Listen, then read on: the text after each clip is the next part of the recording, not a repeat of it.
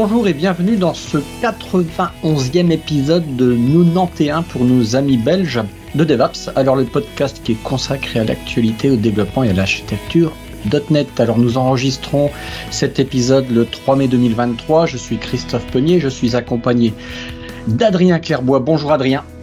Bonjour Christophe, comment vas-tu? Comment vas Ouais, bah ça va très bien. Qu'est-ce que tu fais de bon en ce moment? Euh, il fait beau, donc j'ai envie d'aller dehors, mais là pour le moment, je suis en train d'écouter. Je vais écouter quelqu'un qui est super cool et je sais qu'il va nous raconter un truc euh, totalement ouf. Mais avant ça, et vous voulez tout savoir, toi, qu'est-ce que tu faisais de beau? Eh ben moi, tu sais, ben, je fais du blazer, en fait, toujours en fait, et. Et puis on est accompagné de quelques personnes sur Teams. Alors pour ceux qui veulent euh, être prévenus quand on enregistre un épisode, eh bien c'est facile, vous vous inscrivez sur le site devaps.ms et vous recevrez un email de temps en temps avec la date et puis l'heure des enregistrements. Alors aujourd'hui, on va parler d'un breuvage magique avec euh, Mathieu Scola.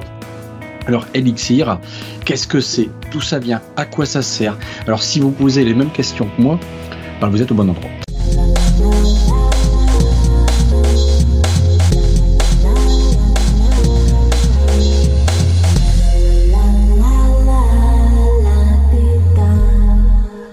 Et on va se tourner euh, vers Mathieu. Alors bonjour Mathieu, très content de t'accueillir.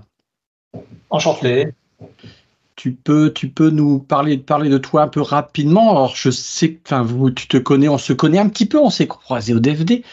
Et puis tu travailles dans une entreprise que je connais le nom parce que Drien y, y travaillait. De ah, oui, et pas, même plusieurs fois parce qu'on s'est déjà croisé chez Ingenico Worldline. Et maintenant, je suis dans euh, son ancienne équipe au Forum. Donc oui, oui, euh, il va sûrement dire que je le suis à la trace. Et dans peu de temps, tu vas travailler sur un super langage, a priori. Enfin, mon petit nez. Alors, c'est un langage très particulier. Euh, on va en parler. je ne sais pas si on parle tout de suite déjà. Bon, bah, en fait, oui, voilà, ouais, tu peux, aller, tu peux commencer. Oui, on peut. Donc moi, présent, présent tout a été où j'ai été aussi en même temps, c'est rappelé vite. Ouais, voilà. Euh, qui je suis principalement un développeur .NET comme vous deux, euh, mais pas que. Euh, de plus en plus, je cherche à apprendre d'autres d'autres outils. principalement, ça a été le Go qui est devenu un langage de mon cœur. Et par curiosité, j'ai appris Elixir. D'ailleurs, parlons-en. Honnêtement, j'ai commencé Elixir juste à des, des, des objectifs d'éducation. Apprends un langage fonctionnel. Et au final, j'ai découvert un langage qui, euh, pour moi, a tout à fait sa place dans l'écosystème moderne en programmation.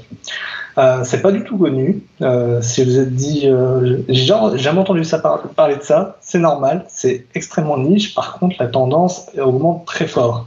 Donc même si c'est au début du, le langage n'est pas encore populaire, sa popularité a une croissance très forte. voilà, la transition est faite. Parlons de Elixir. Euh, je vais peut-être partager mon écran. On va faire du live coding. Il y aura des heures de démo. Ça va être très dur de parler et de démontrer en même temps. Euh, J'ai toujours aussi d'avoir un œil sur le minuteur pour voir où est-ce qu'on en est et qu'est-ce qu'on peut encore montrer de plus. Hop là. Déjà, premièrement, est-ce que vous voyez mon écran? Parfait, super.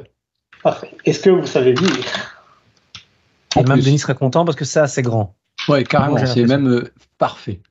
Ok, continuons ainsi alors. Alors, des slides habituels. Pourquoi apprendre un autre langage Je viens de dire développeur.net, un langage qui est capable de tout faire. Pourquoi apprendre de nouvelles choses? Eh bien, simplement, déjà pour apprendre des nouvelles habitudes. C'est-à-dire que la communauté .net, euh, en tout cas, de mon point de vue, euh, je l'ai trouvé un peu fermée, dans le sens où tout le monde se valide les uns les autres et il n'y a que très peu de façons d'apporter des solutions. Eh bien, découvrir ce que les autres communautés ont l'habitude de, faire, eh bien, ça t'ouvre un peu à des nouvelles façons de, résoudre des problèmes avec les langages qu'on connaît déjà. Ça permet de remettre en question des acquis et de, se demander pourquoi les acquis on les a, pourquoi, quelle, quelle valeur elles apportaient à l'origine. Euh, comme déjà dit aussi, ça permet d'ajouter des cordes à son arc, c'est-à-dire non seulement on apprend des nouvelles habitudes, mais on apprend aussi des nouveaux outils avec des nouveaux paradigmes et euh, il faudra du coup parfois sélectionner le meilleur outil selon la, situation. Et mieux comprendre ces outils journaliers, euh, c'est par exemple en apprenant le Go que j'ai compris des choses élémentaires dans le C Sharp par exemple. Donc c'est pas uniquement dans, du coup ça a aussi des fins très éducatives d'apprendre d'autres langages. Alors c'est bien, mais pourquoi Elixir du coup? Hop, c'est bon que j'ai le focus. Pourquoi apprendre Elixir? Bien, comme vous avez vu dans le titre de la présentation, c'est un langage fonctionnel. Donc on apprend, on manipule des fonctions avant tout. Euh, dans les langages fonctionnels, un des principes fondamentaux, ce sont des objets immuables. Une fois que vous avez instancié quelque chose, il ne peut plus changer. Ça n'est pas possible. Il ne changera plus. Euh, ça permet de maîtriser les fonctions. Euh, donc, vu que tout est fonction, eh bien, on apprend à maîtriser un peu d'autres patterns qu'on peut faire avec juste des fonctions. Donc, en C les funk et action, on peut faire des choses très sympas. Euh, parfois curieux quand on n'a pas l'habitude. C'est un peu what the fuck de savoir dans quel contexte ça tourne. Elixir euh, apporte ce genre de situation, mais apporte aussi beaucoup de clarté de dans quel process il s'exécute. Euh, il permet aussi d'explorer d'autres manières de construire ses applications. Elixir, alors je pense que c'est bon moment d'en parler. Euh, Elixir tourne dans une, machine virtuelle, un peu comme .NET a sa machine virtuelle .NET capable de faire tourner du C Sharp, du F Sharp, du VB, etc. Avec son propre runtime, tout comme Java, etc. avec ses propres paradigmes. Eh bien, c'est la même chose avec Elixir. Elle tourne dans une machine virtuelle. Laquelle? Eh bien, celle d'Erlang. Alors, ceux qui connaissent ou ont entendu parler d'Erlang, vous l'avez sûrement entendu parler via RabbitMQ, qui est le message broker qui tourne dans cette machine virtuelle. Il a une réputation d'être difficilement tuable. Pourquoi? Parce qu'il a euh, justement, c'est cette machine virtuelle qui est capable de, maintenir vivant tous les processus.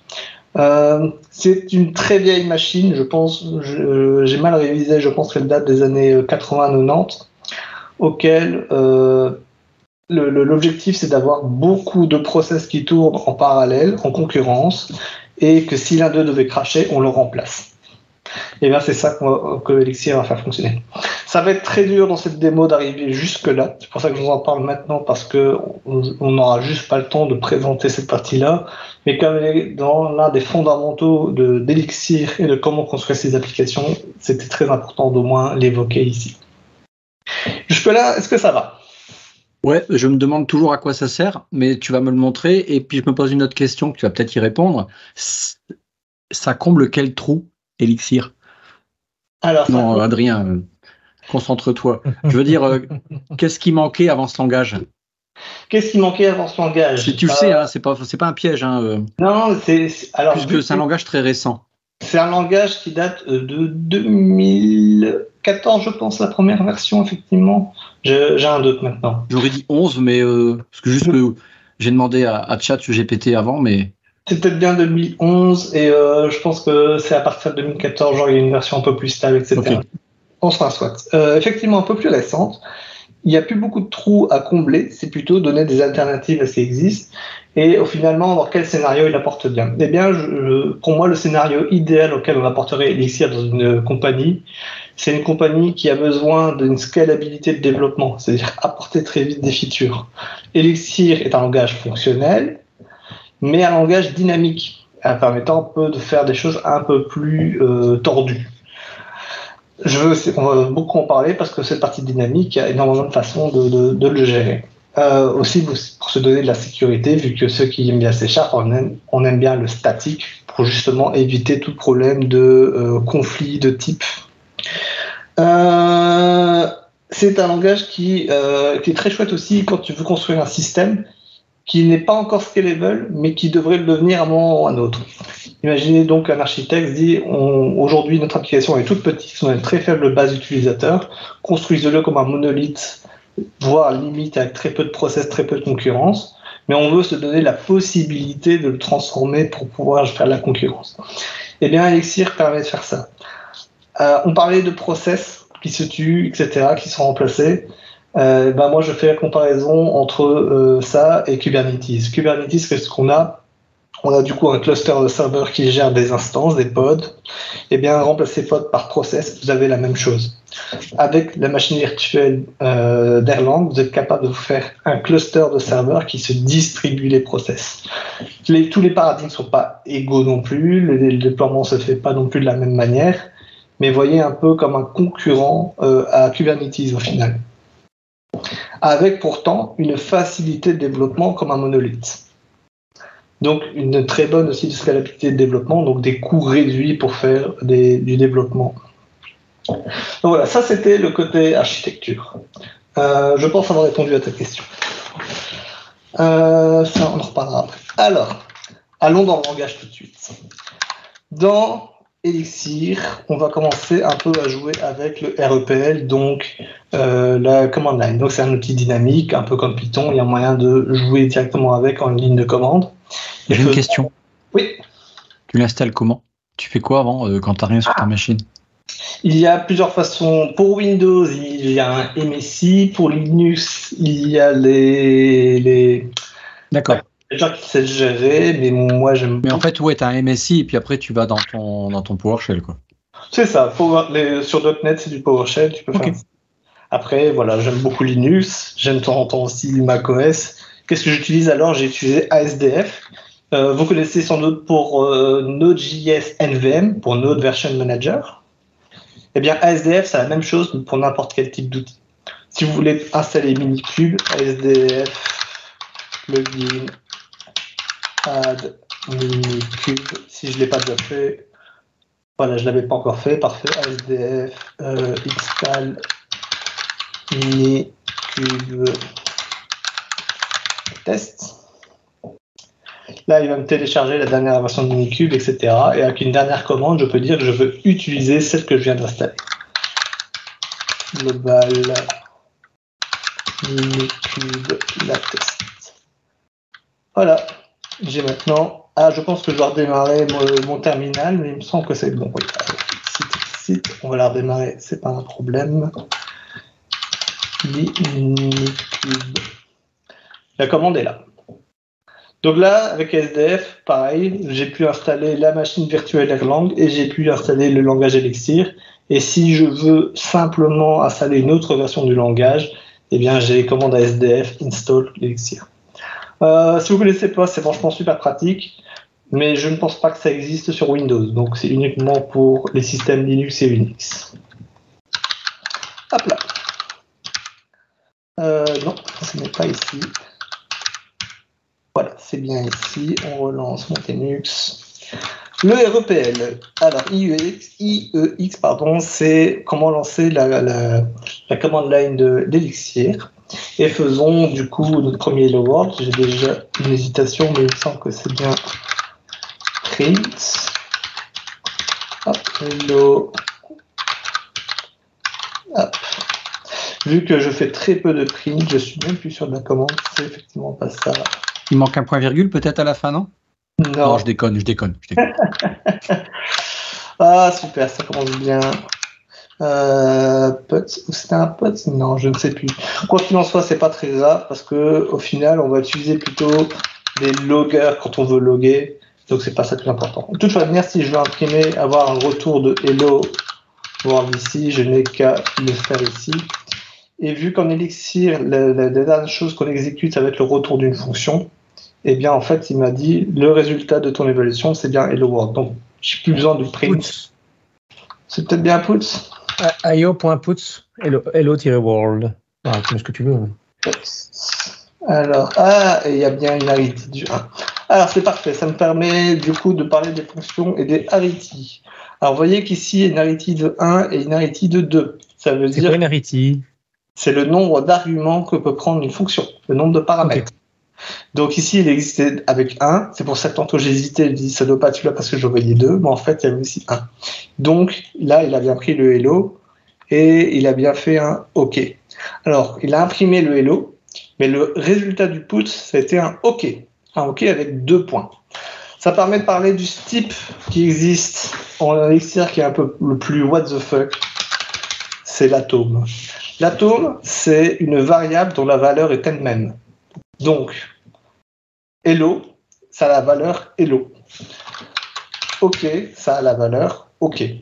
Si tu utilises un atome qui s'appelle error, et eh bien du coup, c'est un atome error, de value error. Ça permet du coup d'assurer que error est bien égal à error. Ça, on est tous d'accord. Si on fait la même chose avec OK, et OK n'est pas une erreur, forcément. Et vous pouvez faire ça avec n'importe quelle valeur. Alors si je des caractères spéciaux, ça ne peut pas marcher. Et ça, ça fonctionne. Pourquoi c'est important? Parce que du coup, si je veux tester tantôt si mon IOPUTS avait fonctionné et que je dis euh, hop, ok égale ceci, il va faire la même chose. Alors là, c'est aussi un élément what the fuck qu'est-ce qui se passe là-dedans? Ça ressemble pas à une assignation. En C Sharp, quand on, a, on voit un seul égal, ça veut dire assignation. Pas en élixir. En élixir, ça signifie pattern matching. C'est est-ce que le côté de gauche correspond au côté de droite? Oui. Euh, et pourquoi il m'a fait ça? Il était censé me faire trop. Euh, tac, tac, tac. Je réfléchis pourquoi il a fait ça. Parce que là, on a bien fait une comparaison. Ah oui, parce que ça a fonctionné et le retour de ceci, c'est cela. Voilà, c'est pas grave. On n'est pas censé avoir trop justement, parce qu'on peut très bien dire euh, que ceci, c'est la même chose aussi. Ceci a retourné OK, qui est bien égal à OK, qui est bien égal à OK. Tout ça, c'est correct. Du coup, faisons quelque chose d'erroné, justement, et on va expliquer après pourquoi ça, c'est important. Si on s'attendait à une erreur, eh bien, là, il dit bien, euh, attention, la partie de droite ne correspond pas à la partie de gauche, OK. On a donc bien effectivement des comportements, euh, pas comportements, mais des résultats différents, et il n'a pas réussi à matcher les deux. Pourquoi c'est important? Bah, C'est important quand on veut avoir des comportements différents selon le résultat. Donc si je prends encore une fois mon io.puts et je le mets dans une variable cette fois, on va l'appeler myvar pour myVariable, hop, si on regarde qu'est-ce qu'il y a dans myvar, il y a bien OK. Quel était le résultat de io.puts Maintenant, si je demande à myvar qu'est-ce qu'il y a dedans et avoir des comportements différents selon, s'il y avait OK on fait un, je euh, je sais pas, hello world. Et s'il y avait autre chose, et eh bien à ce moment-là, on retourne un, une erreur. Euh, ou plutôt, je vais retourner. Non, c'est bon, ça va bien. Hop, end. Qu'est-ce qu'il y a dans myvar On a vu qu'il y avait OK. Ça match avec le OK qui est ici et le retour est donc le hello world. C'est ce qu'on a ici. Alors, on va exécuter la même chose. On va mettre le résultat de la condition dans une variable. Euh, var. Je répète exactement la même commande de toute manière. Hop, voilà. Maintenant, dans other var, j'ai bien hello world qui est le résultat de ceci. On récapitule parce que c'est important. On a utilisé le mot case pour dire selon la valeur qu'il y a dans ma variable, on va avoir un comportement différent. Si la valeur était OK, à ce moment-là, je veux un résultat hello world, l'atome. Si c'est n'importe quoi d'autre, retourne-moi une erreur. Ça a fonctionné. OK. Est-ce que ça va ou euh, on passe au. On recapitule encore une dernière fois? Bon, vas-y, continue, j'attends la suite. Hein. Parfait. Alors, qu'est-ce qu'on va faire? On va s'entraîner à faire maintenant un module. Ça va me permettre de manier un peu plus les fonctions, jouer un peu plus avec le pattern matching, et on va faire un module très très simple, une pile, donc une first in, last out. Alors, ça me permet aussi d'introduire Mix, Mix qui est une autre commande qui est fournie avec Elixir qui permet de gérer les projets. Si on veut builder notre projet, ça avec Mix. Si on veut tester le projet, ça avec Mix. Qu'est-ce qu'on fait? Bah, Je fais Mix, New, et je donne le nom de l'application. On va l'appeler Stack. Hop. Alors, pourquoi il n'a pas marché? Parce que je suis dans le REPL, forcément. Je le quitte. Euh, et c'est mieux de le mettre en minuscule par convention. Alors, on a fait beaucoup de choses. Alors, déjà, je vais dans le projet Stack. On ouvre un explorateur de fichiers. Qu'est-ce qu'on a dedans? Je ne pas bon endroit, bien sûr. Euh, tac, tac, tac. Pourquoi il me fait ça? Il y a un problème. Il y a un problème, je ne sais pas encore quoi. Stack, stack. Hop. Je permettez quelques instants je suis au bon endroit. Euh,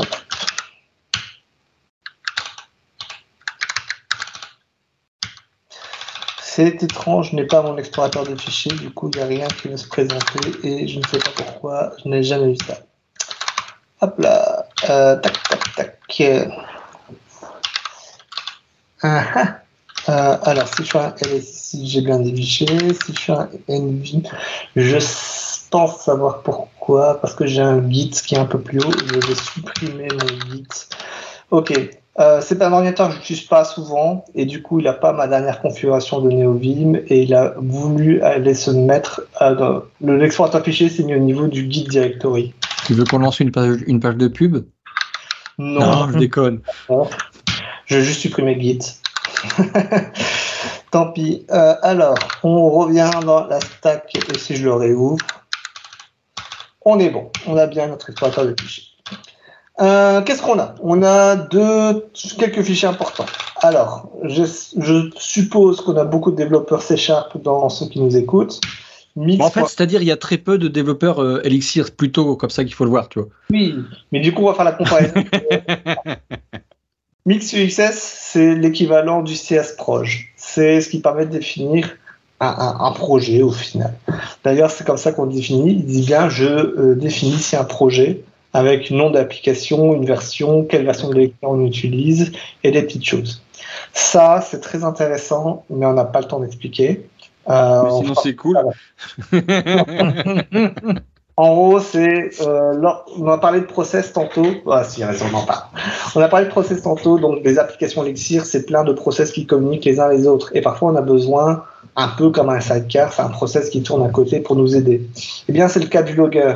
Pourquoi il tourne dans un autre process? Eh bien, comme ça, ton process principal qui fait ton, app- ton application n'est pas ralenti par ton logger. Si le logger prend du temps à écrire dans un fichier, écrire dans le réseau ou écrire n'importe où, ton application continue à tourner.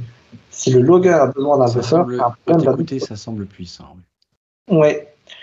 Ça, c'est très curieux. Je, suis même encore très étonné à quel point. Pourquoi on n'en parle pas plus que ça Parce que euh, Elixir a beaucoup de choses à apporter. Mais voilà.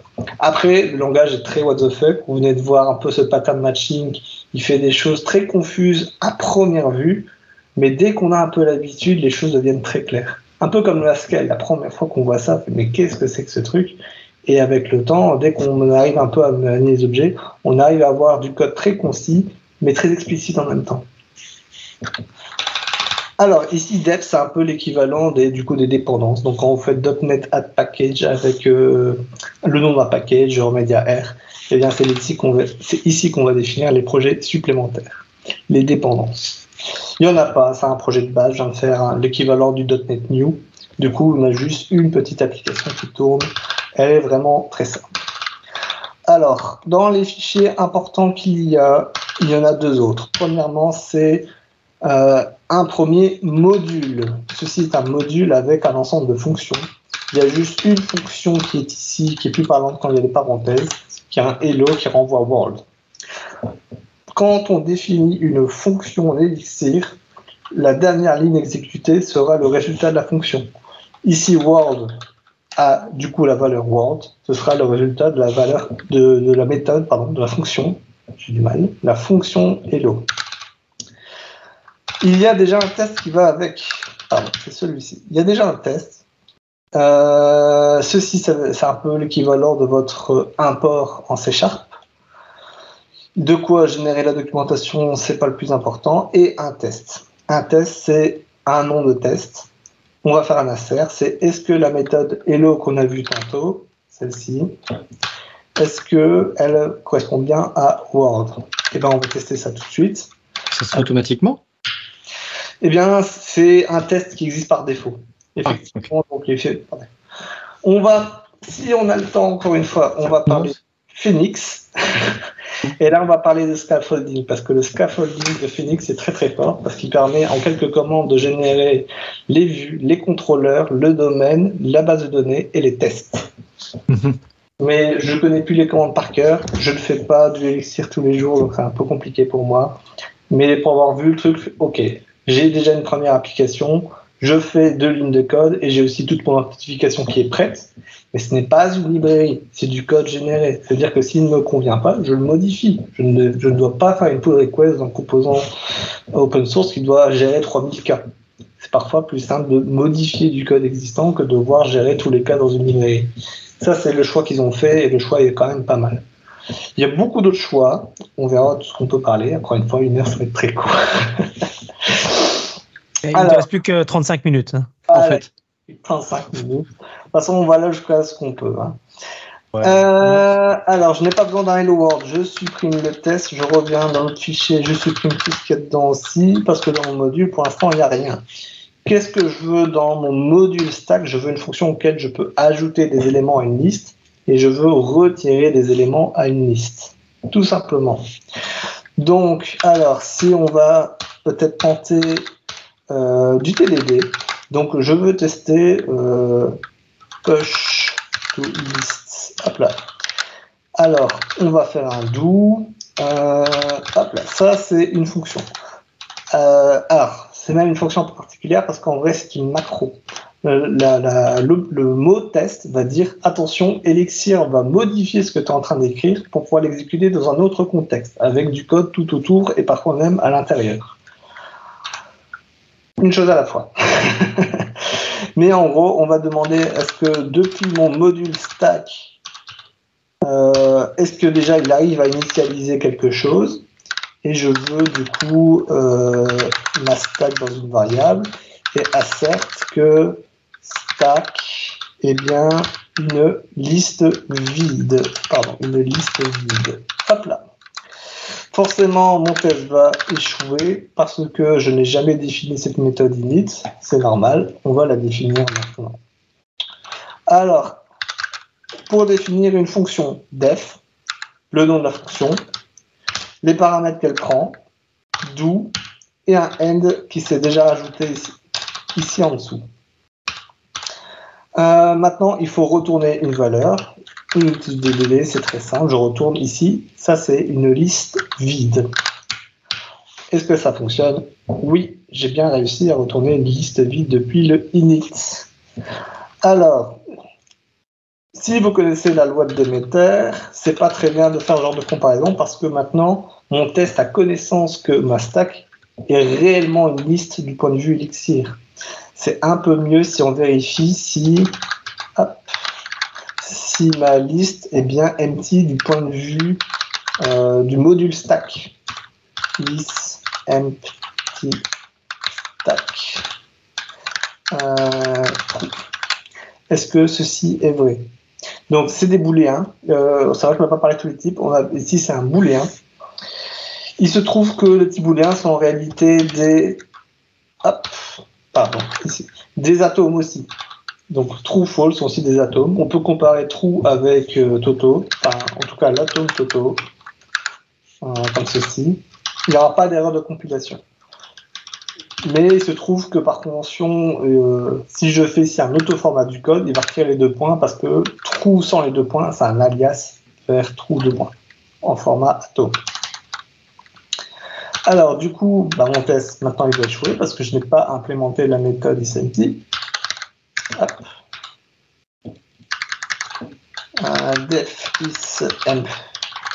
Alors, on prend en entrée, bien sûr, euh, un paramètre, stack. On déclare comme avant la fonction. Euh, et on fait euh, est-ce que stack pardon, est égal à une liste vide? Ça doit fonctionner. Je vais peut-être me permettre de mettre en vis-à-vis, comme ça vous verrez un peu mieux. Voilà, on a fait un init, on a eu ici une, liste vide, on a bien vérifié si la liste est bien vide avec cette manière-là. Jusque-là, tout va bien. Alors, on peut maintenant jouer avec le pattern machine, machine pardon, dans les fonctions. Est-ce que test, euh, on fera le push après, mais j'en profite pour parler de ça. Euh, correct type as input do and est-ce que assez euh, comment j'arrive à faire ça? Ah, ça j'ai pas réalisé avant, mais c'est pas grave. Je vais juste montrer que ça va échouer. Si jamais je fais un stack, pardon, is empty avec bah, maintenant un atome, celui d'OK, peu importe. Et que maintenant je dis ici que ça doit pattern matcher avec une liste, et ben ça ne va pas marcher. Parce que euh, ici, il va dire attention, je m'attendais à un objet euh, stack comme ça, il n'a pas eu. D'ailleurs, on peut même redéfinir ceci d'une autre manière. Maintenant que j'ai vérifié est-ce que ma stack en entrée c'est bien une liste vide, on peut simplement retourner true. Et normalement, mon test précédent doit continuer à fonctionner et celui-là continue à échouer, forcément. Maintenant, si je passe une liste avec des éléments dedans,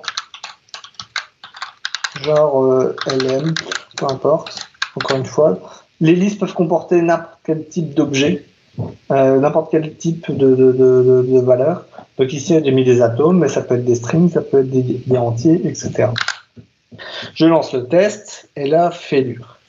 Pareil, il n'arrive pas à trouver une fonction qui correspond à ce que je lui ai passé. Dans ce cas-ci, une liste avec un élément. Et bien du coup, je vais définir is empty de euh, empty stack do false. Et bien sûr, hop.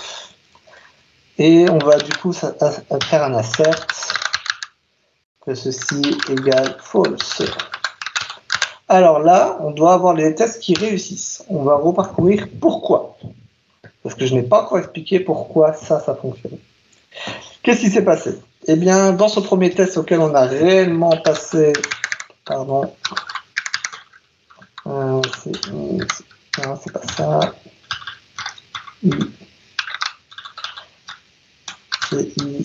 C'est bien. Euh, auquel on a réellement passé une liste d'objets vides. Le premier test réussi, le deuxième réussi aussi avec false. Qu'est-ce qui se passe? Elixir a regardé les fonctions isempty ici pour celui-ci. Pour ce cas-ci, il regarde le premier qui match. Celui-ci, on, s'attendait à une liste vide. Ah, je match avec cette fonction-là. C'est cette fonction-là que je vais exécuter. Et cette fonction-là a bien retourné trou des deux côtés.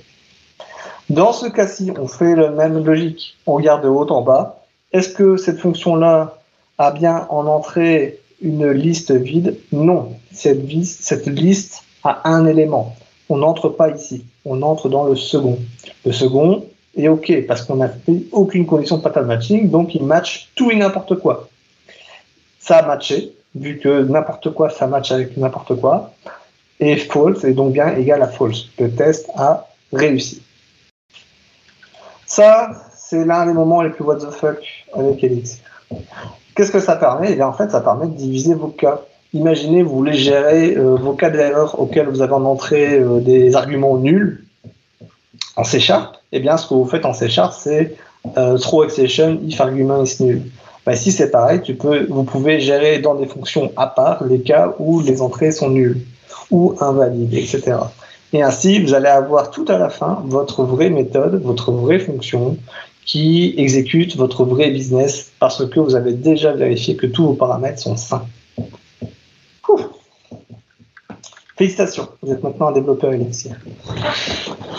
Ah vache, tu sais qu'en France, il y a une pénurie de paracétamol, au fait Non, non, mais euh, c'est important de préciser. Hein. Eh bien, je vais prendre la bonne drogue alors, peut-être. Euh, continuons. Quelle heure est-il? Euh, Ça va, on est encore un peu dans les temps. On va ajouter un élément dans la liste et on va essayer d'en retirer parce que ça aussi, c'est un moment de fait dans Elixir qui permet d'avoir une écriture concise mais puissante aussi on y arrive. Maintenant, euh, notre euh, volonté initiale, c'était d'ajouter un élément à la liste, push to list. Et là, du coup, on va faire maintenant une méthode push. J'ai oublié de faire le test. Du coup, on va faire aussi euh, stack.push de là, du coup la stack qui va prendre l'entrée et qui, ensuite on va regarder si, si on arrive à mettre un élément dedans l'élément. Hop, c'est pas très important. Donc, je passe en entrée la stack, je passe l'élément. Je répète, en Elixir, les objets seront immuables. Donc, ce que je passe ici en entrée, ce sera jamais modifié. Donc, j'ai besoin de, à nouveau, assigner le résultat de push à stack. Ainsi, le résultat de push sera dans cette variable. On vérifie du coup assert de euh, stack stack isempty le stack. Et là, je veux un pop. Parce que il ne sera plus empty à ce moment-là, parce qu'il y aura un élément. C'est parti. Alors, on définit euh, le push cette fois-ci. On a en premier argument notre stack et en deuxième euh, argument l'élément qu'on veut ajouter. Item, hop, do. Et qu'est-ce qu'on fait? Eh bien, on retourne comme ceci. Euh, item, stack. Voici un autre moment Est-ce que ça a marché? Oui. Alors, qu'est-ce qui se passe?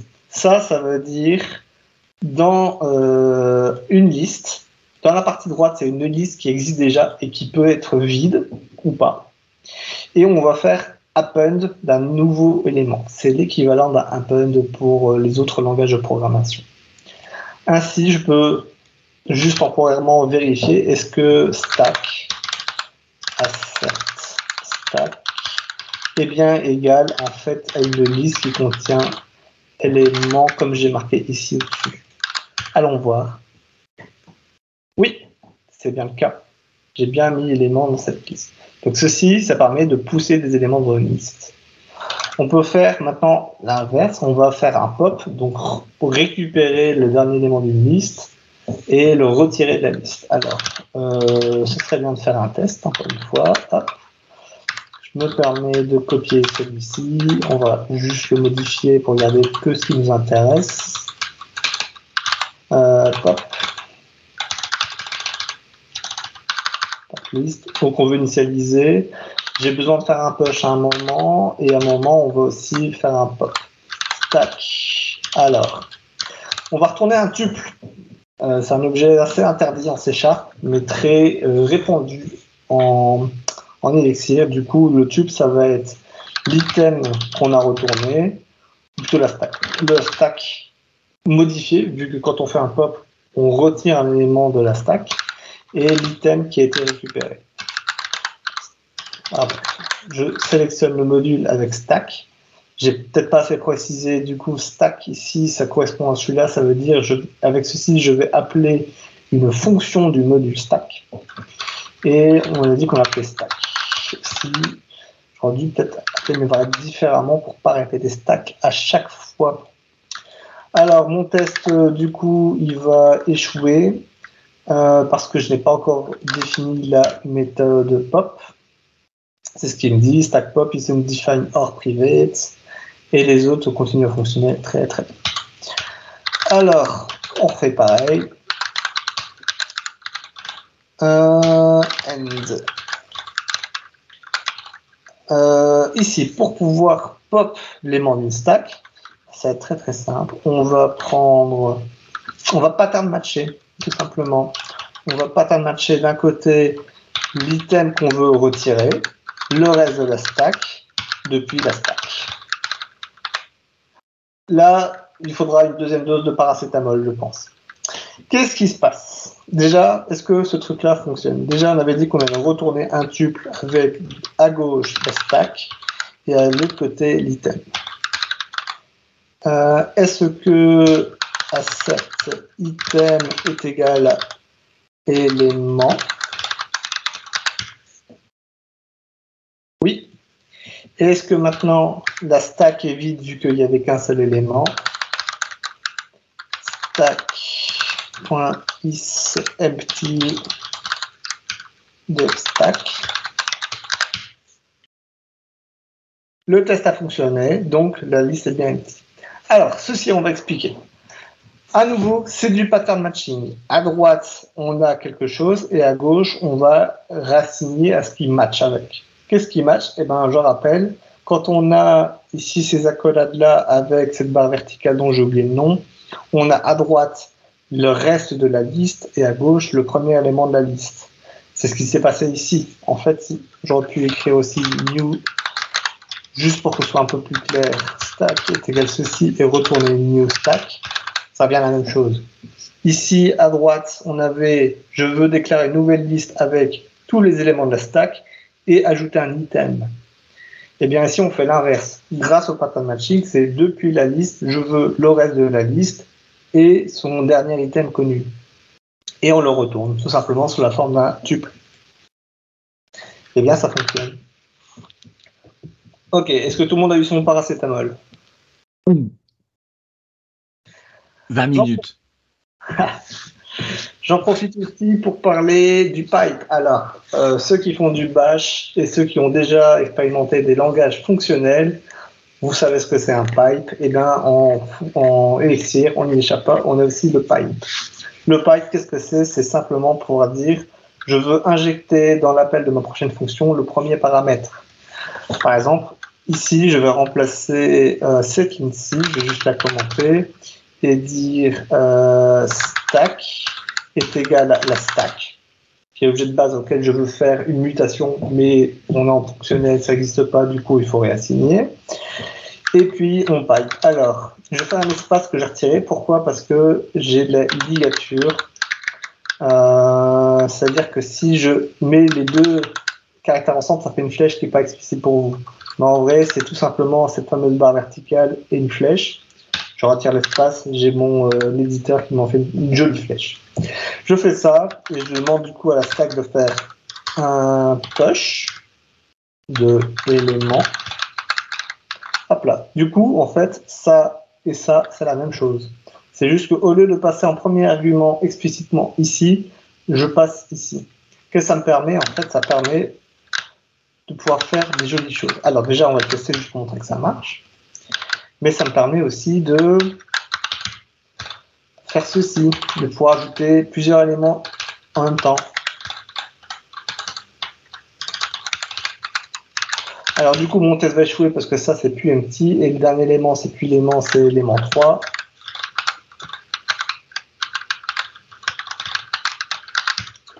Pardon. Et ça, ça doit réussir. Donc, dans ma stack, j'avais ici une stack auquel je push l'élément. Dans cette nouvelle stack, je repush l'élément 2 et je repush l'élément 3. Du coup, tout en haut de ma stack, c'est bien l'élément 3. Au moment où j'ai fait un pop, c'est bien celui-là que j'ai récupéré. Et maintenant, dans stack, il doit avoir une longueur de 2. Euh, je pense que c'est dans le package enum. Pardon. Length. Ah non, c'est pas ça. Euh, je ne sais plus dans quel package, ou alors c'est juste Length tout court. Euh, hein. c'est bien ça. Euh, stack 2. Est-ce qu'il y a bien deux, deux éléments? Est-ce que ma stack a bien une longueur de 2 Oui. Du coup, ici, on est en train de faire un modèle, un, un DSL d'un truc très très simple, c'est juste une stack. Maintenant, si on veut faire un modèle un peu plus complexe dans, dans une application, eh bien, si on veut appliquer plein de, j'appelle ça des mutations parce que on va créer des nouveaux objets qui, auxquels on a modifié le premier. C'est dur d'expliquer ça. L'objet n'a pas été modifié parce qu'une fois qu'il est insensé, il ne peut plus être modifié, il est freeze. Mais on va créer des nouveaux objets avec des nouvelles propriétés ou des propriétés qui ont changé par rapport à l'objet original. Et c'est ce qu'on a fait ici. Donc ici, cette stack, ça correspond à la stack initiale auquel on a poussé trois éléments. Ok, alors il nous reste 15 minutes.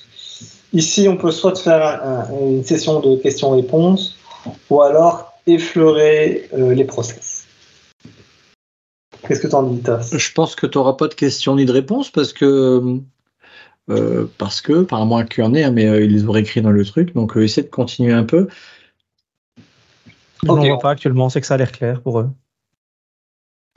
Ça l'est pour vous aussi? C'est pas évident. Alors, je vais abandonner la fenêtre d'en dessous. Et je ne vais pas l'écrire parce que ça va prendre trop de temps. On va plutôt aller voir un autre projet qui existe déjà. Et euh, en fait, c'est exactement la même chose, mais cette fois avec un système de process. Alors, on ouvre ici. Premier gros changement. Euh, déjà, j'ai la même chose, j'ai bien init, SMT, etc. Par contre, c'est celui-là que je dois ouvrir, pardon. Euh, ici, en Elixir, on va utiliser des gain servers pour faire des objets auxquels on peut communiquer avec. Alors, en C Sharp, quand on fait new class, ça crée une nouvelle instance de la classe qu'on peut aller discuter avec. On peut utiliser ses propriétés et ses méthodes pour récupérer des informations ou lui appliquer des mutations. Ici, c'est à peu près la même idée, sauf qu'au lieu d'avoir en entrée quelque chose, je fais quelques mutations et je retourne cet nouvel objet cette mutation-là, eh bien, ça va être un process qui écoute les autres process autour et qui va gérer son propre état lui-même. Alors, euh, comment on va présenter ça? C'est pas évident. Startlink, on va oublier pour aujourd'hui, c'est juste comment démarrer un game server. ISMT, vous connaissez euh, maintenant à quoi ça sert, mais vous connaissez pas cette façon d'écrire. Maintenant, on a P. P, ça veut dire process. En fait, c'est l'ID d'un process à on veut communiquer. C'est un process auquel je veux appliquer un call. Un call, c'est euh, voici une demande, on va te demander si c'est vide, et je veux que tu me répondes. Et c'est ce qui se passe plus bas. Avec le pattern matching, ici dans handle call, il sait que quand il reçoit isempty, ça veut dire qu'il faut faire ce handler-là. C'est un peu l'équivalent de votre media air en C Sharp. C'est j'ai reçu un message, je dois maintenant le gérer. Le message a été de type isempty, du coup, je sais que c'est ce handler-là que je dois utiliser. Et tout ce qu'il fait, c'est, ben, en fait, on passe derrière euh, le state. Ça, c'est le state du process. Donc, j'ai expliqué tantôt que les variables, quand elles sont créées, dès qu'elles sont assignées, ne changent plus. Mais ce qui est chouette avec les gain servers, c'est qu'il va gérer en interne sa propre réassignation de variables. Donc ainsi, dans ce gain server, on est capable de gérer son propre état et du coup de vérifier en interne est-ce qu'il est vide ou pas. Alors, on reprend le case du tantôt. Est-ce que le state, c'est une liste vide? Si oui, alors on retourne oui. Si pas, non, false.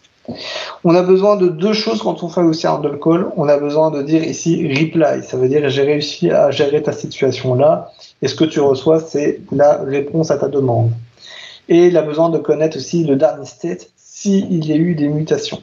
Ce n'est pas le cas ici, le state n'a pas changé. Par contre, c'est le cas avec les push et pop. Alors, pardon. En cast, ici, on va lui demander de, de, pousser un item. Donc, tantôt on avait push, on prend en entrée le process auquel on veut appliquer ce push et l'item que l'on veut ajouter. L'entrée qu'on lui passe, c'est un tuple. D'un côté, c'est le type de commande qu'on veut faire push, et à droite, les paramètres qu'on veut passer, item. C'est exactement la même chose que ça, et grâce au système que j'ai décrit tantôt avec les différentes définitions de fonctions, il va déterminer que c'est celle-ci qu'il faut appeler et pas l'autre. Pourquoi? Parce que ça match avec ce qu'on a demandé ici. Et après, c'est la logique. Notre logger, il informe juste qu'on a poussé le state. Euh, ça, maintenant, vous connaissez à gauche, on a append l'item au state on a un nouveau state et on retourne ce nouveau state là. Pareil, du coup, pour le pop, le pop, c'est je m'en fous, euh, pardon, je n'ai pas besoin d'autres paramètres que ça, j'ai besoin de l'état précédent. On prend l'item qui a été euh, retiré, qui a été popé, et le nouveau state qui a été créé, pareil, il a été retourné. Comment tout ça s'utilise? Eh ben, on va un peu jouer avec. Alors, cette fois-ci, je vais aller dans ce projet-là. Je vais aller demander euh, au projet Stack Memo de démarrer. Donc, IES, démarrer le REPL. Mais cette fois, en prenant connaissance du projet en cours. Donc, je suis bien dans le projet. IES, X-grand S mix. Je suis maintenant REPL comme tantôt mais je peux communiquer avec ce module-là, le module stack memogen. Donc je fais stack memogen, etc. Je peux faire un start link. Euh, ça, ça va pas marcher. Je dois plutôt appeler différemment.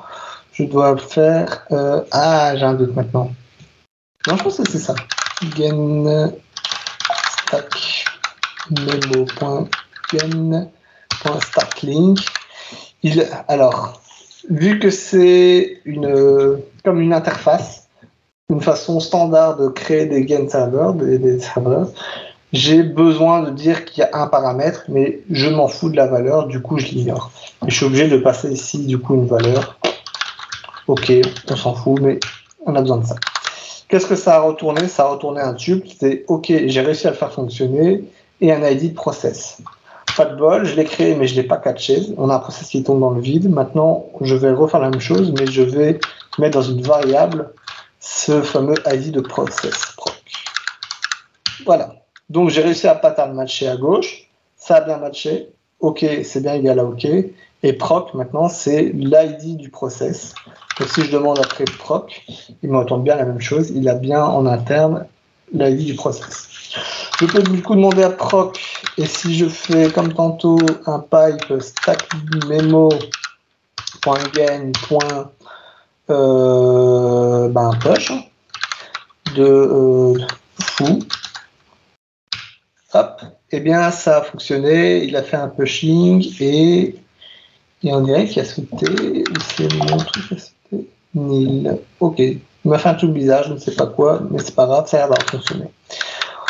Alors, on va maintenant faire un, on va récupérer avec grâce à un pop. Du coup, on va prendre item, item est égal à résultat de ceci. Je veux maintenant faire un pop je n'ai pas besoin de méthode parce que pardon, je n'ai pas besoin de paramètres parce que pop ne prendrait que l'ID du process auquel j'ai besoin. C'est le cas grâce au pipe qui sera passé ici. J'ai bien dans item la valeur fou qui a été passée ici. La boucle est bouclée. Dans process, si je partage l'ID du process entre plusieurs entre plusieurs autres process, ils se partagent du coup euh, un objet commun auquel ils peuvent communiquer.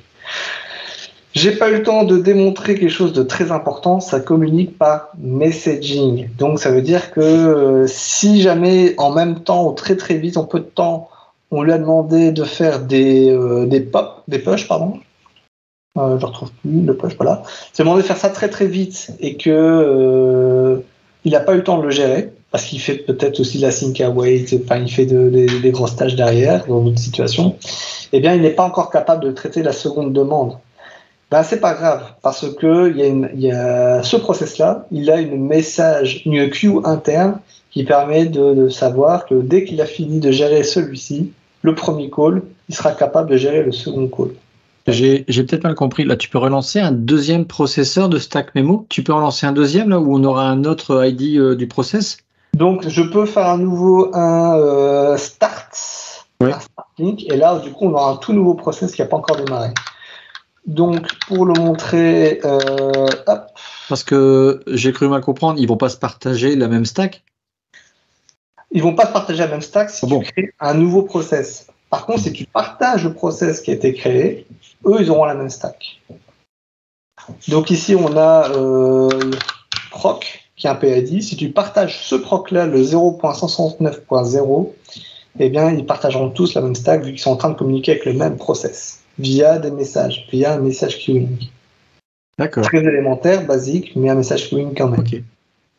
À partir du moment où on refait ceci avec euh, proc2 cette fois, eh bien, c'est un nouveau process avec un autre ID. Et du coup, proc2 ne matche pas avec proc. Ouais, ok. Ah, il a signé par contre. Euh, parce que c'est euh, pas ça qu'il fallait faire. C'était, je pense, de mémoire. Pourquoi il ne me fait pas ici C'est pas un double égal. Hop, je me permets de refaire ceci.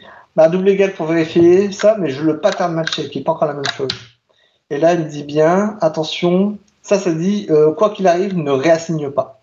Il va plutôt faire une comparaison. Et ici, c'est bien ce qu'il me dit. La partie de droite n'a pas matché avec la partie de gauche. Avec un double égal, du coup, c'est effectivement comparé et je m'attends à, un true false des deux côtés. Hmm. Vu que n'est pas le même ID, là, on a false. Ce qui n'est pas la même chose.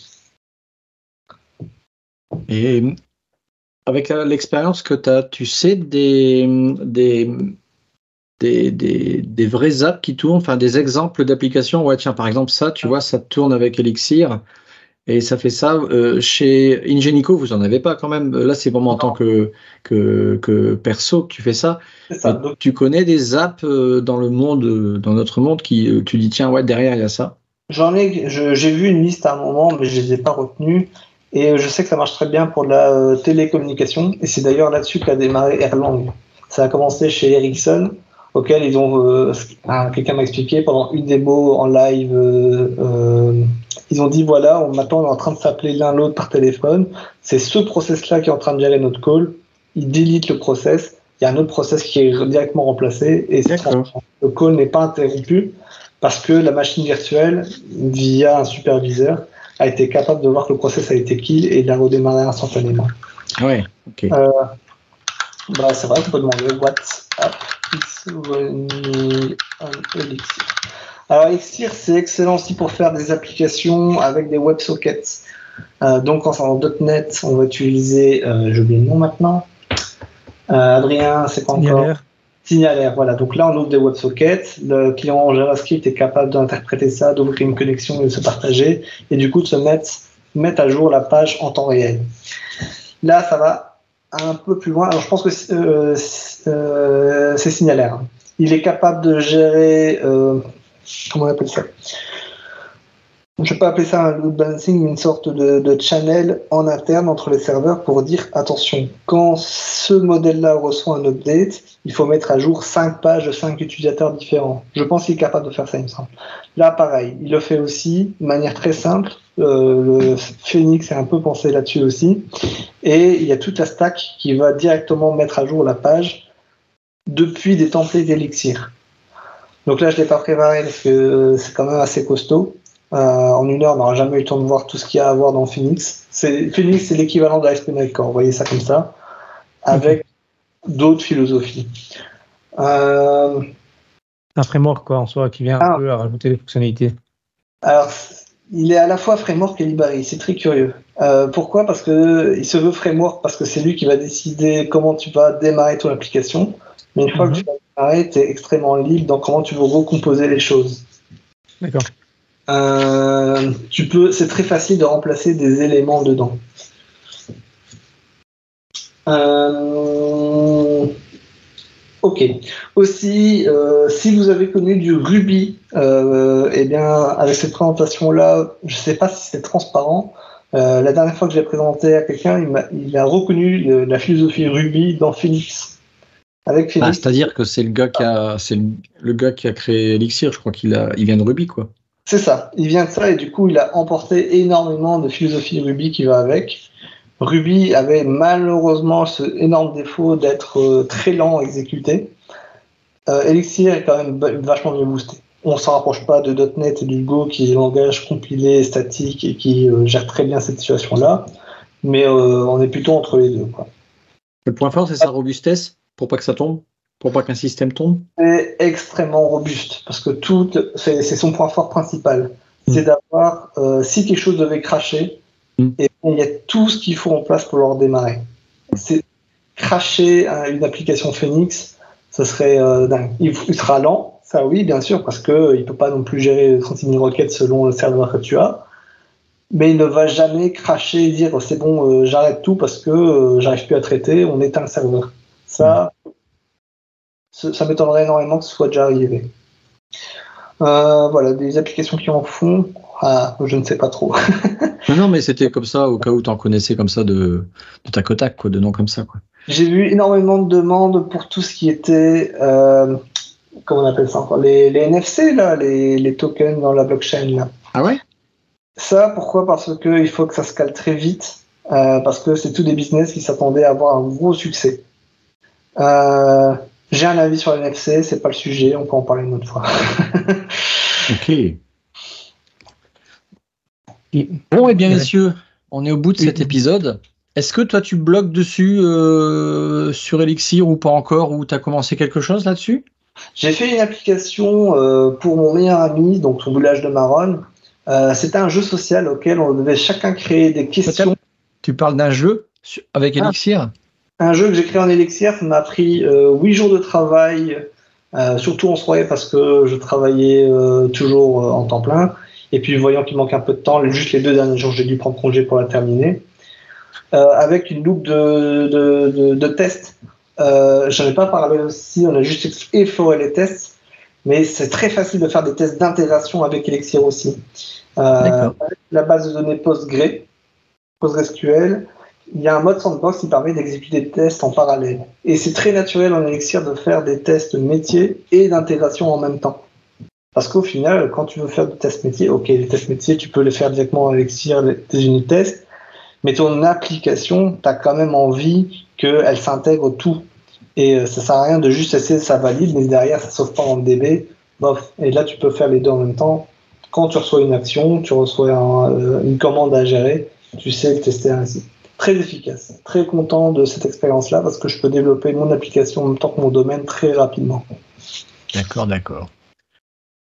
Bon, et eh bien merci beaucoup Mathieu de cette euh, présentation costaud, faut l'avouer. Oui. Euh, tu avais quelque chose peut-être à des remarques ou des trucs à rajouter par rapport à ça? Euh, Oui, alors si vous voulez plus long dans Elixir, je rappelle, on a seulement effleuré. Ça, c'est un excellent bouquin. Il m'a tu, peux tu peux ramener, ramener ta caméra. Oui, évidemment. Ça permet de, très vite se lancer. Et bien sûr, quand on arrive au bout, on peut se dire je connais bien le langage. Une fois le langage, et même avant de le terminer, on peut déjà se lancer dans le framework principal. Soyez patient. Ce livre-là est sur Elixir 1.7 il y a déjà quelques années. Une troisième édition du bouquin sur Elixir 1.14, qui est la version actuelle, est en train d'être rééditée.